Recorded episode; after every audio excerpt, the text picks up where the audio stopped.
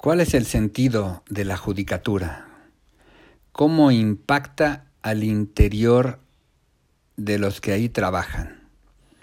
¿Cómo comprende el juez o el magistrado su labor social en contraste con la forma en que lo percibe el oficial de partes, el intendente? ¿Acaso hay grados de juridicidad en cada persona? Dentro de la literatura y el derecho hay muy pocos casos donde los juristas hablan de su personal viaje laboral. Las memorias del exministro Genaro David Góngora Pimentel son un raro ejemplo de cómo la judicatura impacta al interior de la persona. Plagado de anécdotas, de señalamientos, el ministro Góngora termina por darnos la pauta de qué significa trabajar en la judicatura. Cita al magnífico poeta alejandrino Cavafis en uno de sus versos más hermosos de los que llama Ítaca. Y en este verso Cavafis nos habla de un viaje a la mítica ciudad y ahí nos dice que el viaje mismo es la experiencia, que el tiempo en la judicatura es en sí misma la recompensa. Y nos dice Cavafis, no apresures nunca el viaje, mejor que dure muchos años, y atracar viejo ya en la isla, enriquecido de cuanto ganaste en el camino sin aguardar a que Ítaca te enriquezca. El valor del viaje como trabajador del Poder Judicial es muy opinable. Es difícil saber cómo interioriza cada trabajador, cada juez, cada ministro.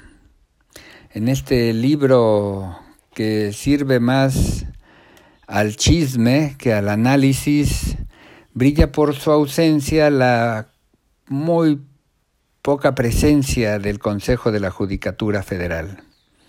Una memoria aislada del presidente que manejó con mayor poder personal el Consejo de la Judicatura para bien en efectos administrativos. Y sin embargo, la Judicatura tiene una extraña cualidad es un órgano administrativo interno, pero profundamente político. Quienes integran el Pleno del Consejo de la Judicatura Federal eh, son enviados, son representantes del Ejecutivo Federal y del Senado. El procedimiento para llegar ahí es complejo.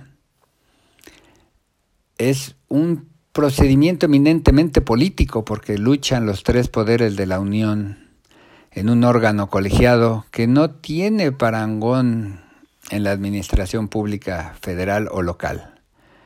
Es impensable que los jueces mandaran representantes al Senado para que vigilaran la forma en que se conducen y todavía menos esperable que los ministros y magistrados enviaran un representante al Ejecutivo Federal para ver cómo maneja los fondos que le son otorgados por el presupuesto.